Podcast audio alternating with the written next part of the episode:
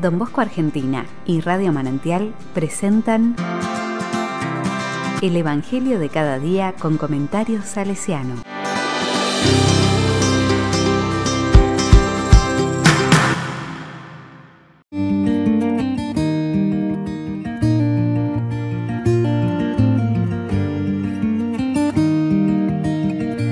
Jueves 10 de diciembre. ¿Eres tú?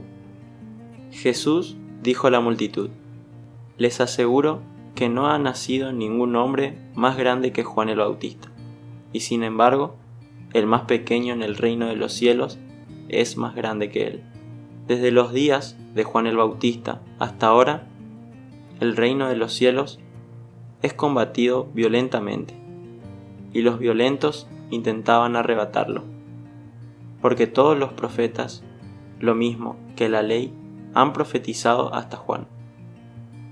Y si ustedes quieren creerme, Él es aquel Elías que debe volver. El que tenga oídos, que oiga.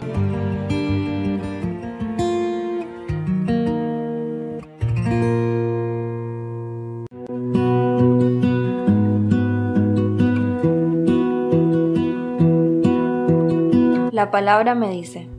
Mateo escribe su Evangelio teniendo muy presente a los discípulos de Juan, porque muchos de ellos, fieles a la memoria de su profeta, aún décadas después, seguían resistiéndose a entrar en la comunidad cristiana. Se obstinaban en esperar a un Mesías que terminara mejor que Jesús, que encajara con sus expectativas. El final de Juan es el de muchos profetas, desde la cárcel envía a sus mensajeros a preguntar a Jesús justamente por el que había de venir. Y Mateo pone en labios de Jesús el eco de las profecías de Isaías. No teoriza, les responde con sus obras. Los ciegos ven, los sordos oyen, los cojos andan, los leprosos quedan limpios y los pobres reciben la buena noticia. El sueño de algo nuevo, por lo que suspira el pueblo de Israel, se realiza ya entre los hombres. El cumplimiento de las profecías confirma su misión. Inesperado y desconcertante, el Mesías no era el heredero del dominio del poder. La señal de la irrupción de los tiempos mesiánicos sería la opción por los pobres de la tierra, como sujetos privilegiados del reino de Dios. Su misión lo llevó a la muerte y escandalizó a muchos, entre ellos a los discípulos de Juan. ¿Cómo entender la violencia de la que habla el Evangelio? El reino es un acontecimiento tan decisivo para el cambio de vida de las personas y de las estructuras sociales, que no deja espacio a la neutralidad. El reino es y será controversia en todos los tiempos. Y hay que optar los que acepten el mensaje se harán violencia a sí mismos, porque elegirán jugarse la vida. Los que lo rechacen, con violencia, se opondrán a él.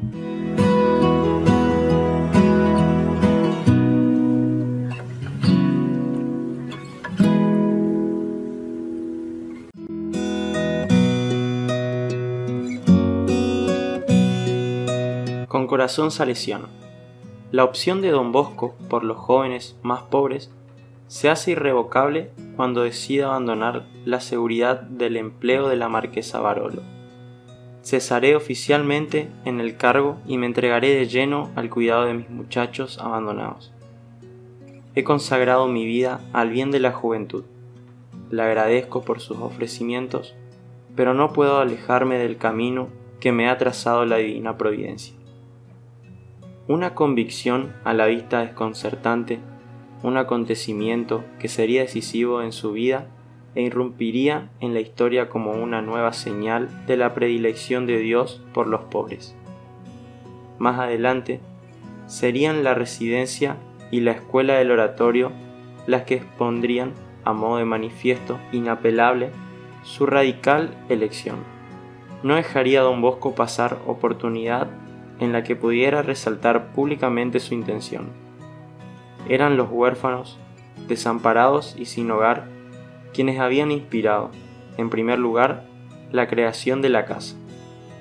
En ella, expresaba su auténtico compromiso con los niños y los jóvenes necesitados de su tiempo. No faltaron por esto controversias ni rechazos en la vida de don Bosco.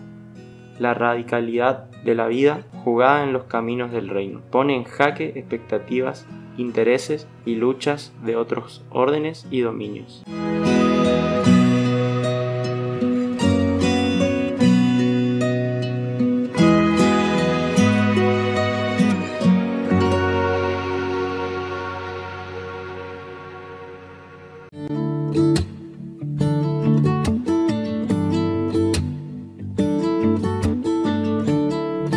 A la palabra le digo, dame el valor inconmovible de la opción por los tuyos, Maestro bueno.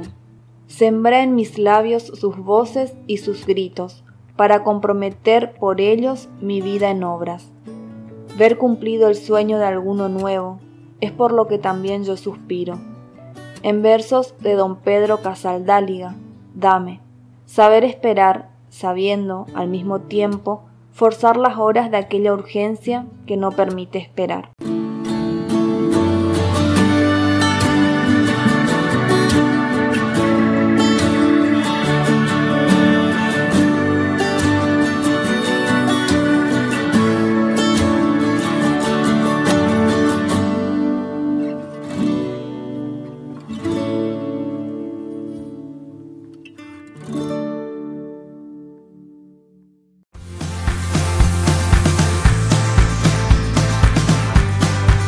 Recibí el comentario salesiano al Evangelio de cada día ingresando en www.donbosco.org.ar.